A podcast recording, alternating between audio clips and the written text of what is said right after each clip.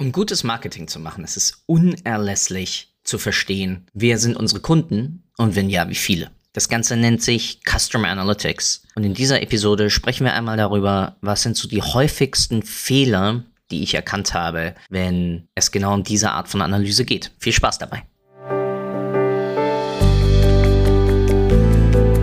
Willkommen bei Data Engage, dem Podcast rund um Daten, Engagement und Action. Von und mit Philipp Loringhofen, immer interessanten Gästen und dem kleinen Quäntchen Chaos.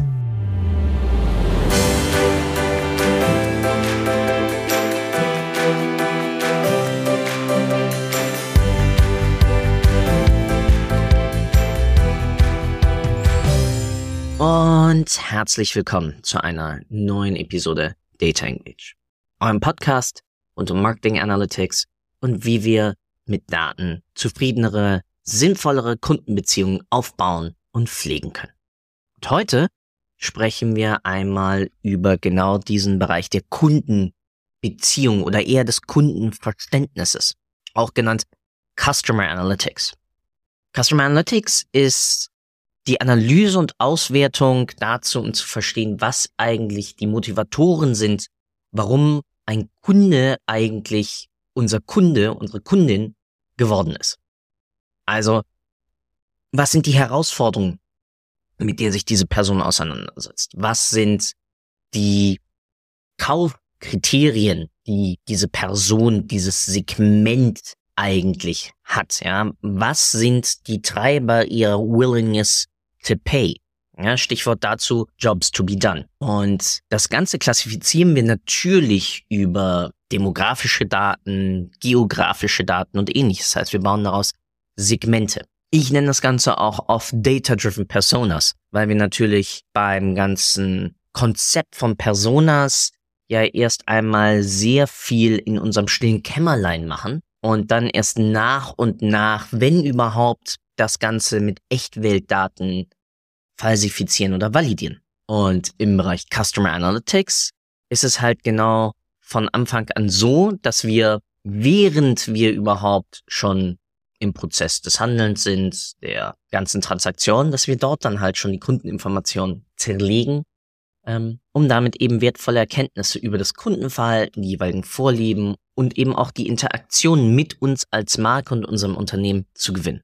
Häufig kann man aber nennen wir jetzt mal einige Urtümerfehler sehen. Und ich möchte euch einfach heute mal mitnehmen über die fünf häufigsten, die mir bis jetzt in den letzten Jahren begegnet sind. Das erste und eigentlich sehr interessanteste ist es, wenn es dann darum geht, Kundenprofile zu entwickeln, wenn es darum geht, Segmente zu entwickeln, wenn es aber auch darum geht, die Customer Retention, also die Kundenbindungsquote oder auch den Customer Lifetime Value zu berechnen, dass alle Daten gleichwertig sein. Das heißt, dass alle Daten in unserer Auswertung uns den gleichen Informationswert und damit auch die gleichen Möglichkeiten geben, ähm, den Kunden besser zu verstehen. Er wird also dann gleichwertig Daten aus unserem CRM neben zum Beispiel Daten aus unserem Werbenetzwerk gelegt. Bester Punkt. Wo kommt ein Kunde her? Ich glaube nicht, dass die Daten, von welcher Werbeanzeige ein Kunde kommt, gleichwertig sind zu den Daten, worüber hat dieser Kunde dann mit unserem Customer Service gesprochen oder worüber hat er mit unserem Sales oder Sales Agents gesprochen. Oder generell zum Thema, welches Produkt, welche Produkte wurden durch die Kundin ähm, bei uns gekauft oder bestellt. Es ist also generell ein Urtum anzunehmen, dass alle Daten gleichwertig sind. Wir müssen halt von vornherein uns, wenn wir uns mit dem Thema Customer Analytics auseinandersetzen, überlegen, welche Datenquellen haben wir und welche Qualität hat diese Datenquelle in Bezug auf die Kundenbeziehung, aber auch in Bezug auf uns und unsere internen Prozesse. Weil ja, es kann sein, dass wir aktuell einfach mit einer Herausforderung arbeiten, dass zum Beispiel unser Sales unterbesetzt ist. Das heißt, es gibt nicht so viel Zeit, die Datenfelder dann nachhaltig zu pflegen. Was vollkommen okay ist. Dann müssen wir uns in dem Moment halt eben mit einem Proxy behelfen. Das können dann wiederum zum Beispiel die Werbeanzeigen, also Stichwort UTM-Parameter sein. Heißt, wir müssen uns eigentlich regelmäßig damit befassen, das ganze Thema Datenvalidierung und Bereinigung irgendwie zu systematisieren und mit in unseren Alltag, besonders wenn es dann darum geht, unsere Segmente zu verfeinern und ähnliches, äh, mit einfließen zu lassen. Weil nur so können wir das Ganze eben auch in einem validen Datenset überhaupt machen. Ist das jetzt nur ein Irrtum, der im Bereich Customer Analytics vorliegt? Nee. Aber besonders dort tut's uns halt weh, weil wenn wir daraus falsche Schlüsse ziehen, weil wir mit den falschen Daten oder qualitativ nicht gut genugen Daten gearbeitet haben, dann verprellen wir halt unseren aktiven Kundenstamm. Und wie wir alle wissen, können wir aus unserem aktiven Kundenstamm überproportional besser und einfacher Umsatz machen als aus dem Neukundenstamm. Der zweite Irrtum, ich überschreibe den mal mit Vernachlässigung des Kontextes. Und auch hier geht es wieder ein bisschen darum, die Daten, die wir nutzen, zu verstehen. Wir haben ganz spezifische Trends ja immer. Wir haben Saisonalitäten, wir haben Aktionen, die wir als Händler zum Beispiel durchführen. Wir schicken Gutscheine raus.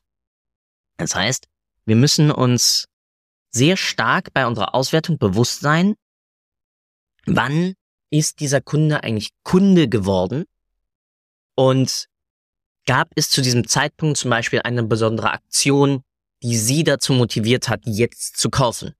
Stichwort Black Friday oder Stichwort Ostern oder sie hat vielleicht ein Geschenk für einen Freund oder eine Freundin gekauft. All das sind Informationen, die wir so gut und so früh wie möglich auch mit ablegen sollten. Weil teilweise vergessen wir nun mal solche Saisonalitäten oder solche Aktionen dann, besonders im weiteren Verlauf, umso weiter wir von diesem jeweiligen Aktionstag wieder weg sind. Und deswegen müssen wir halt alles, was kontextuell zu dieser Transaktion zusammenhängt, auch nach Möglichkeit automatisiert oder teilautomatisiert mit ablegen. Und ja, es würde oder es wäre schön, wenn uns zum Beispiel das Datum reicht, 1.12., ähm, aber manchmal sind wir Menschen einfach ein bisschen dämlich. Ja, das schließt mich ein. Und da vergessen wir dann, oh ja, das könnte ja eigentlich äh, schon ein vorgezogenes oder das könnte ja schon ein Kauf des Weihnachtsgeschenks sein. Ergänzend dazu auch der Bereich Kundenfeedback. Warum haben Sie bei uns, warum hast du bei uns gekauft? Dieses Kundenfeedback ergänzt halt genau diesen Kontext, der uns halt hilft, damit besser die Transaktion, die Kundenbeziehung einzuordnen. Wodurch wir auch natürlich wieder ein besseres Bild über das Kundenverhalten bekommen und ja damit den Kontext besser zu verstehen. So. Nummer drei ist in meinen Augen eigentlich das Wichtigste. Oder das, was teilweise am meisten wehtut. Und zwar generell eine fehlende Segmentierung und Personalisierung. Ja, wie einleitend gesagt, ist ja Customer Analytics der Analysepfad, um besser zu verstehen, mit wen als Kunden haben wir es eigentlich zu tun. Und daraus ergeben sich natürlich Profile und Segmente. Und eine allgemeine Analyse ohne Segmentierung führt halt eindeutig zu sehr oberflächlichen Erkenntnissen. Heißt, wir sagen auf einmal, ein Großteil unserer Kunden sind Frauen.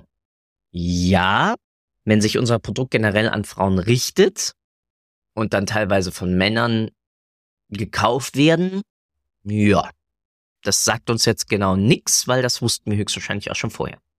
Durch also damit eine entstehende Segmentierung können wir verschiedene Kundengruppen dementsprechend identifizieren und damit auch individuellere Marketing- und Vertriebsstrategien halt durchformulieren und damit auch als Analysten gegenüber unseren Marketingkolleginnen in die Diskussion gehen und besser hinterfragen, wen wollen wir damit erreichen? Welchen Trigger, welchen Job to be done wollen wir damit eigentlich ansprechen?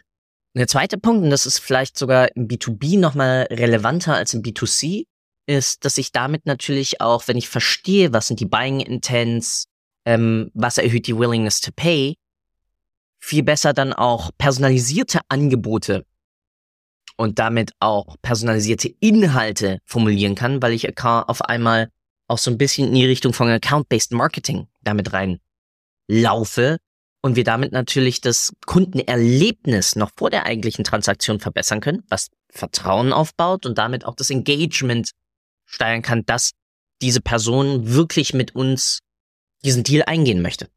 Das heißt, wir nutzen dann Customer Analytics, um aus historischen Transaktionen und Ähnlichkeitsprofilen, Stichwort Lookalikes, dann auch ein bisschen auf aktuelle Kundenbeziehungen zu schließen, womit wir ja dann lernen, um diese mit einer hoffentlich höheren Wahrscheinlichkeit zum Abschluss zu bringen.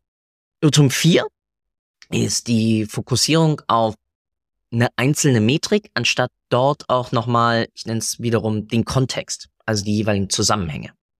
Teilweise, und da landen wir wieder bei meinem Lieblingsthema Treiberbäume, wird sich dann nur zum Beispiel auf Stichwort Neukundenbestellung konzentriert, ohne sich dann im gleichen Zeitraum die weiteren Metriken wie zum Beispiel Preisentwicklung, Konkurrenzentwicklung, welche Kampagnen liefen oder ähnliches anzuschauen.